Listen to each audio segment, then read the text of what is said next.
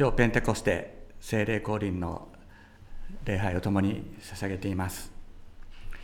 主イエスは復活なさって弟子たちにご自身を表された時に聖霊を受けよと言って彼らに息を吹きかけそして言われました。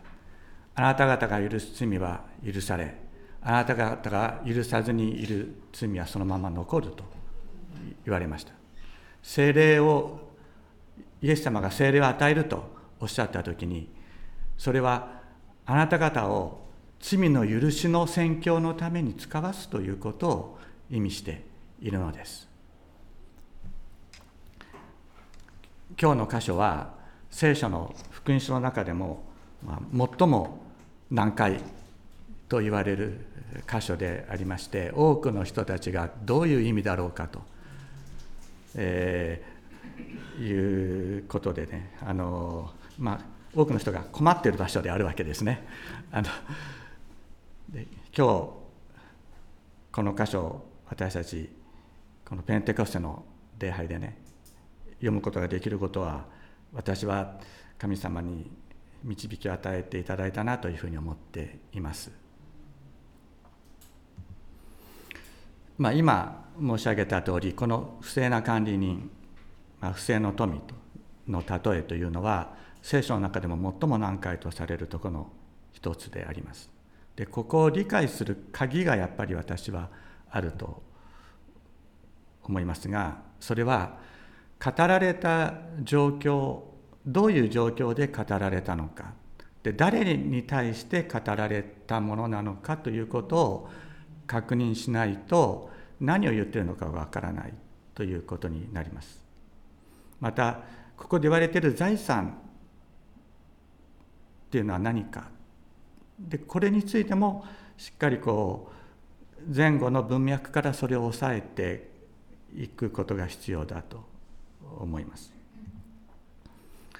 でこれはあの、まあ、今私たちが読んでる聖書はですね章とか説がついてるからあの章が変わったら新しいお話かと思うかもしれないけれどもこれは前からずっと続いている話同じ場面で語られている話なんですね。でどこから始まっているかというと15章の一節から始まっているのから場面は変わってないんです。同じ場面なんです。それでどういう場面だったかというと、えー、15章1節。さて修税人たちや罪人たちが皆話を聞こうとしてイエスの近くにやってきた。するとパリサイ人たち立法学者たちがこの人は罪人たちを受け入れて一緒に食事をしていると文句を言った。そこでイエスは彼らにこのような例えを話されたとあります。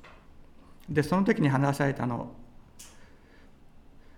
がですねあの迷子になった一匹の羊を探し求めるあの羊飼いの話。それからなくした一枚の銀貨を見つけ,、ま、見つけるまで見つける探す女の人それから失われた2人の息子を持つ父親の例え話であったでこれは誰に向かって語られたかって言ったらこれはパリサイ人立法学者たちに向かって語られたということなんですね。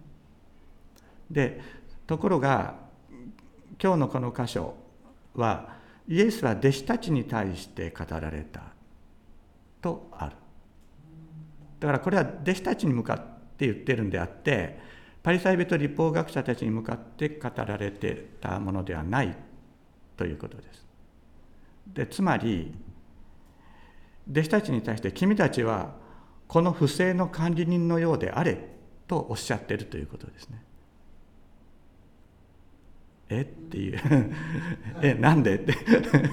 思われるかもしれませんけどそれを今日はご一緒に学んでいきたい読み解いていきたいと思います。こう言われている。ある金持ちに一人の管理人がいた。この管理人が主人の財産を無駄遣いしているという訴えが主人にあった。主人は彼を呼んでいった。お前について聞いたこの話は何なのか。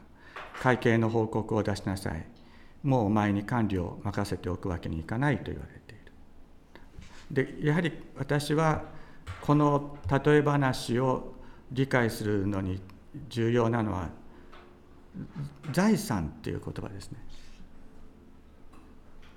15章に財産という言葉が出てきたんですけど覚えていらっしゃいますか？15章にも財産という言葉が出てきたんですけど覚えていらっしゃいますか？宝刀息子弟の方がお父さんに私が受け取る分を財産分けてくれって言ったらそのお父さんは、えー、宝刀息子の方だけじゃなくてお兄さんにも2人にそれぞれ財産を分けてやったっていうところがありますね。そこそこと続きの話なのでここで財産という言葉が出てきたらその宝刀息子とそのお兄さんに分け与えられた財産と同じかもしれないなっていうふうにこう、まあ、考えられるわけですね、まあ、考えることができるわけです。でそこで、えー、先先週先々週お話ししましたけれどもここで財産が意味するものは何かっていうとそれは父が宝刀息子と兄に分けてやったものは神の命の息神の子の本質であった。それを使い果たしてしまった。浪費してしまった。失ってしまった。その息子たちを回復する物語であると。私たちは先々週と先週と学んできました。ですからここで主人の財産を無駄遣いしているという訴えが主人にあったと言われる時のこの主人の財産もこの管理人が与えられている神の子の本質神の命の息それを無駄遣いして浪費して失っているということと理解することができるわけですね。ででこの神の財産の管理人たちっていうのはこれは今イエス様は弟子たちに向かって話してらっしゃいますから君たちだよということですよね。でそうするとで神から預かった命の息神のこの本質を無駄遣いして失っている状態にあるというのが罪ですけれどもそれは私たち一人一人の状態だ私たちのって言った場合にイエス様に出会う前の話なんですよ。いいですか？イエス様に出会って聖霊与えられて命の回復をいただいた私たちですけれどもその前いいですか？私たちは絶望の中に生きていた。神の命を知らずに生きていた。神から与えられている神の子の本質を失って無駄遣いして生きていた状態であった。でそういう者たちにですね罪の生産をしなければいけない時が来るよ。っておっしゃってるわけですね。会計の報告を出せっていうふうにおっしゃってるということは罪の生産をしなければいけない時が来る。そこでそう言われた管理人はですね心の中で考えた。らどうしよう。主人は私を管理の仕事を、うん、私から管理の仕事を取り上げようとしている。土を掘る力もない、まあ、土木作業をする力もないし物乞いするのは恥ずかしい。分かった。こうしよう。管理の仕事を辞めさせられても人々が私を家に迎えてくれるようにすればいいんだ。そこで彼は主人の債務者たちを一人一人呼んで最初の人に「私の主人にいくら借りがありますか?」と言った。その人は油100バテと答えた。すると彼はあなたの証文を受け取り座ってすぐに50と書きなさいと言った。それから別の人にあなたはいくら借りがありますかというとその人は小麦100コルと答えた。彼はあなたの証文を受け取り80と書きなさいと言った。でこれあの100バテとかね油100バテとか小麦100コルってどのぐらいの量かというと油100バテはね4000リットルだそうです。4000リットル。ちょっと想像想像想像がつかない。でまあねえー、小さい車だったら40リットルぐらいガソリン入ると思いますけど100台分ぐらいの で小麦100コルっていうのはこれは4万リットルだそうです4万リットルすっごいすっごい金額ですですよね。でつまり神に対して莫大な負債がある状態であるということです。でその神に対する莫大な負債自分の罪を解決できない人たちがいたということですね。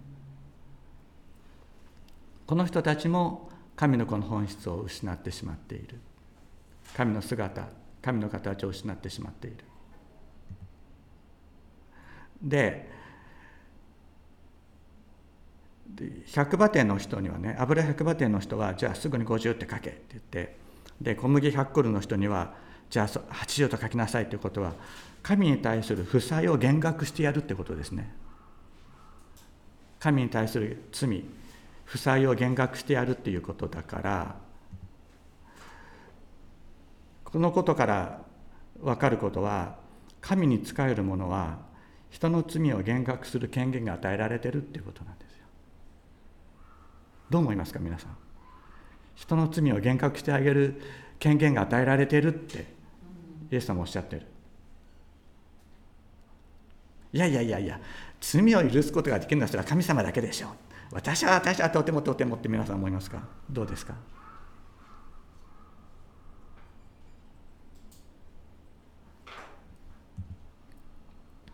するとね主人は不正な管理人が賢く行動したのを褒めたとイエス様おっしゃってこの世の子らは自分と同じ時代の人々の扱いについては光の子らよりも賢いのである。私はあなた方に言います。不正の富で自分のために友を作りなさい。そうすれば富がなくなった時彼らがあなた方を永遠の住まいに迎えてくれます。この人ねこの不正な感じにね解雇されなかったんですよ。よくやったって言われたんだもん主人に。主人によくやったって言われたんですよ。この人解雇されなかった。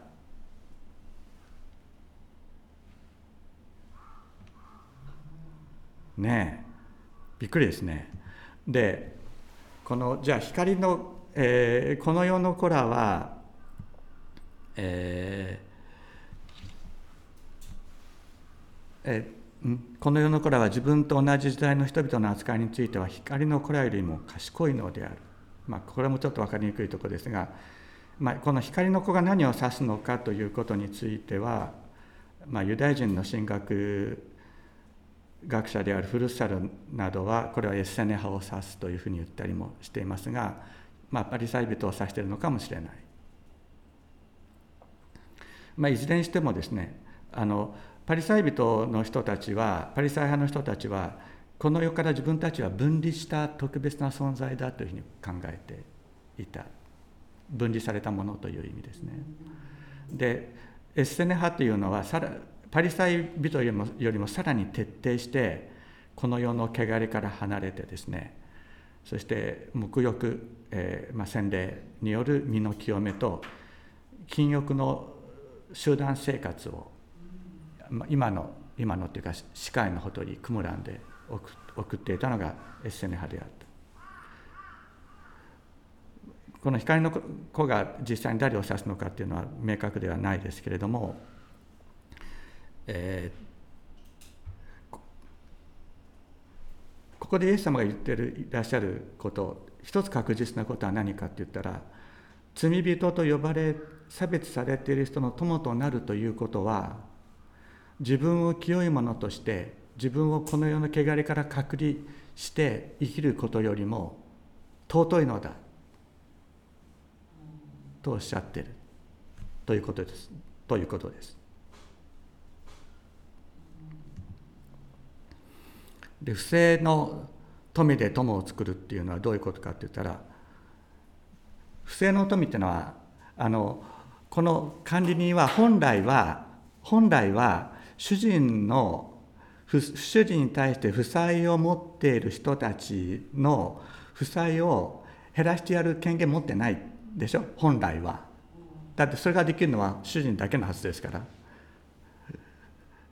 だけど主人は不正の富つまりそうそうやってあの主人の主人にしか権限がないことを減額してやるっていう主人にしか権限がないことをしもべがやったっていうことを褒めたわけですよ。でそれが不正の富で友を作るということです。これはどういうことを意味するか。で本来あなた方は罪を権威罪を許す権威は持っていないですよね。私たちには人の罪を許す権威はないです。それは神だけがある。それは正しいことです。だけども罪に苦しむ人たちここでは主税人の人たちあるいは罪人と言われた人たちこの罪人っていうのはアムハ・アーレツっていうふうに言われるんだけれどもこれはあの立法、まあ、根血多民族との根血などでね正式なユダヤ人とは認められていなかった人たちそして、えー、立法を守ることができない守らないということで差別されて、えー、社会的な最下層の地位に置かれていた人たちのことがを、まあ、この罪人という言葉で表されている人たちですね。そのそういうイスラエルの範疇には入らない人たちの罪の許しを宣言してやれって言ってるんですよ。あなたたちあなたたち不正の富でつまり自分には本当は人の罪を許す権限はないけれども神のしもべとしてそれをやってやれっておっしゃってるんですね。神のしもべにはそれが許されている。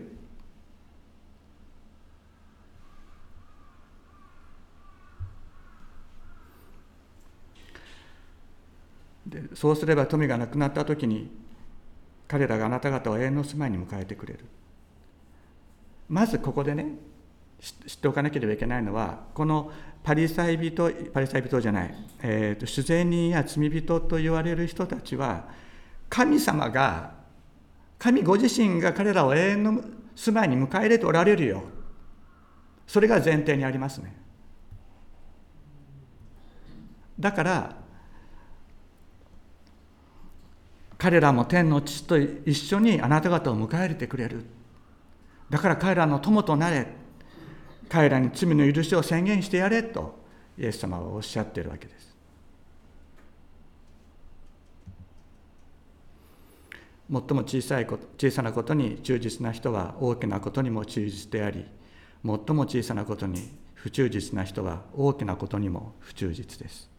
ですからあなた方が不正の富に忠実でなければ誰があなた方に誠の富を任せるでしょうか？また他人のものに忠実でなければ誰があなた方にあなた方自身のものを持たせるでしょうか？この忠実なって訳されている言葉はあの真実真実なという意味でありますね。あの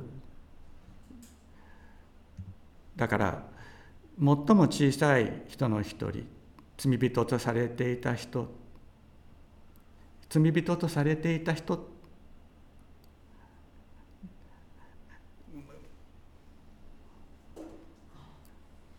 その人に対して真実であるということですね。最も小さなことに忠実な人というのは最も低められていた人に対して真実であるということ。あるいは罪人とされている人に対して真実であるということ。これが最も小さなことに真実である。ということでしょう。イエス様は十字架にかけられる前の最後の説教マタイの福音書に記されている最後の説教の中で次のように言っていらっしゃる。すると王は彼らに答えます。誠にあなた方に言います。あなた方がこれらの私の兄弟たちそれも最も小さい者たちの一人に一人のためにしてくれたことは私にしてくれたんだ。最も小さいものに真実である。それは私に対して真実であるんだよ。とおっしゃってくださっている。最も小さなことに不忠実不真実な人は大きなことにも真実ではない不真実である。ですからあなた方が不正の富に忠実でなければ誰があなた方に誠の富を任せるでしょうか。また他人のものに忠実でなければ誰があなた方にあなたが自身自身のものを持たせるでしょうか。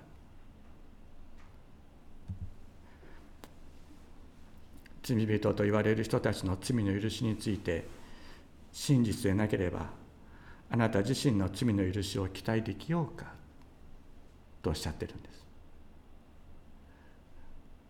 罪に苦しんでいる人に向かってその人たちを差別するようであってはあってどうして自分自身の罪の許しを期待できようか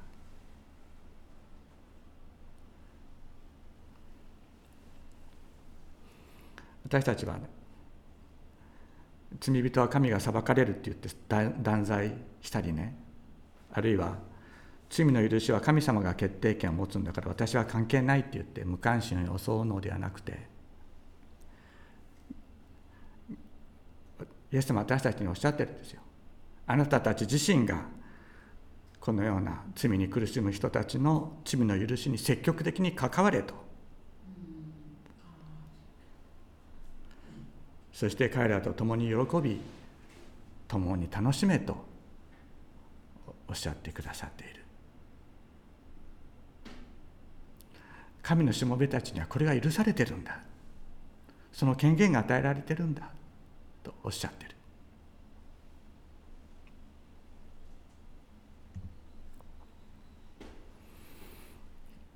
復活なさったイエス様は弟子たちに現れて言われました。平安があなた方にあるように父が私を使わされたように私もあなた方を使わします。こう言ってから彼らに息を吹きかけて言われた。精霊を受けなさい。あなた方が誰かの罪を許すならその人はその人の罪は許されるっておっしゃってるんですよ。いいですか？あなたが許したらその人の罪は許されるっておっしゃってるんです。ここ気をつけなければいけないんですよ。神様はあなたの罪を許していると聖書は言ってます。でも私は知らん。というのはではないんですよ。そうではないんです。あなたも許せって言ってるんです。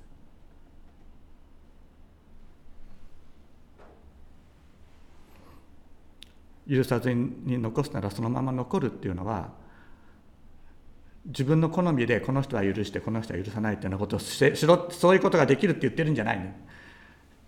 できる限り許せ。可能な限り許せ。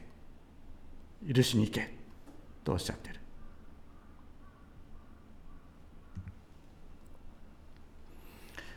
イエス様はこの時におっしゃって言われましたね。聖霊を受けようと。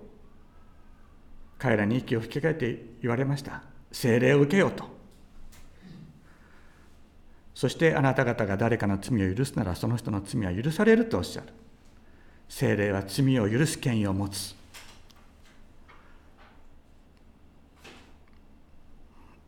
すべての罪を許す。聖霊を受けてお前たちも許しに許せと。おっしゃって。命じてられおられるんですね。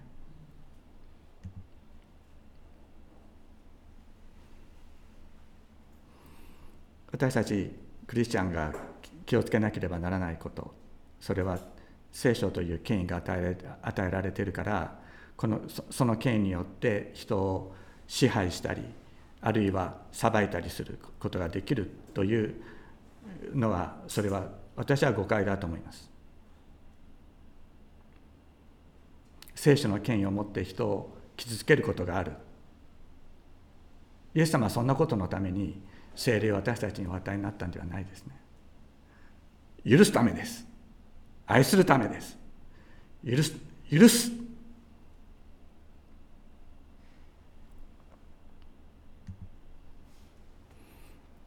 どんなしもべも二人の主人に仕えることはできません。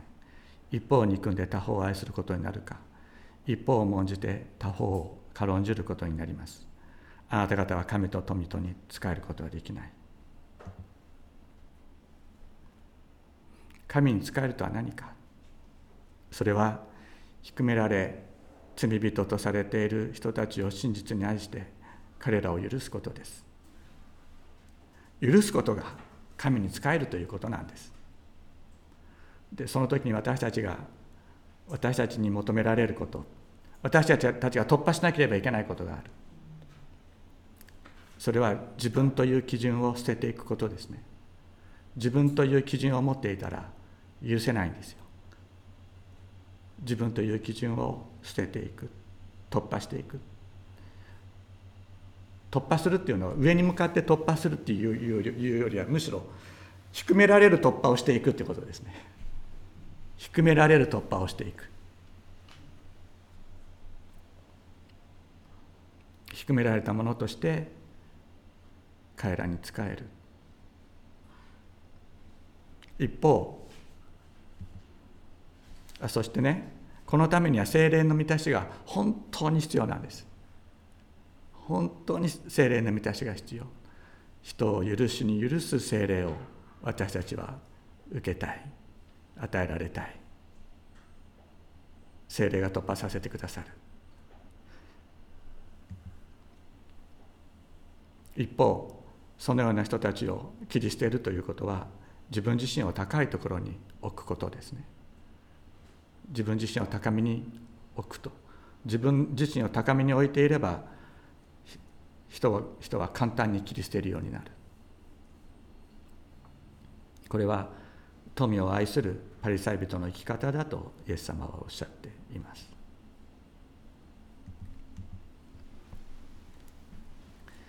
今日ペンテコステのこの日私が切に願い求めるものはそれは全ての人を許しに許す精霊を豊かに満たしていただくことであります。私たちはすぐに自分の基準で人の良し悪しを言ったりする。そういうものをそういう壁を打ち破ってくださる精霊。私たちの中に愛してやまない命を満たしてくださる精霊。許してやまない命を与えてくださる精霊。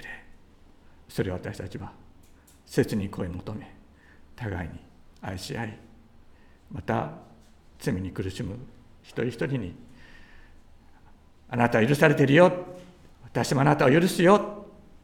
一緒に生きていこうと。語り合いながら生きてまいりましょう。お祈りをします。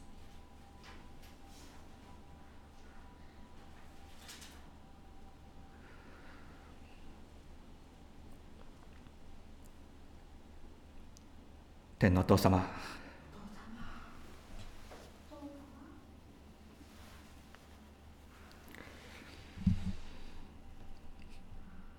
心の冷たい自分の自分という基準で人を裁きまくっていたこんな心の冷たいものに精霊を注いでくださったことを感謝いたします。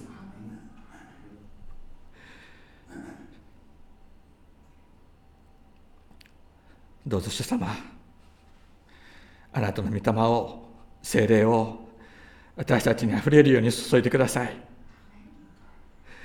そしてあなたがすべての人を許し愛しておられるように私たちも罪に苦しむ人に出会う時にあなたの与えておられるこの罪の許しを彼らと分かち合っていくことができるように罪の許しを宣言していくことができるように私たちも許していくことができるように愛を満たしてください。イエス様の尊い皆によってお祈りいたします。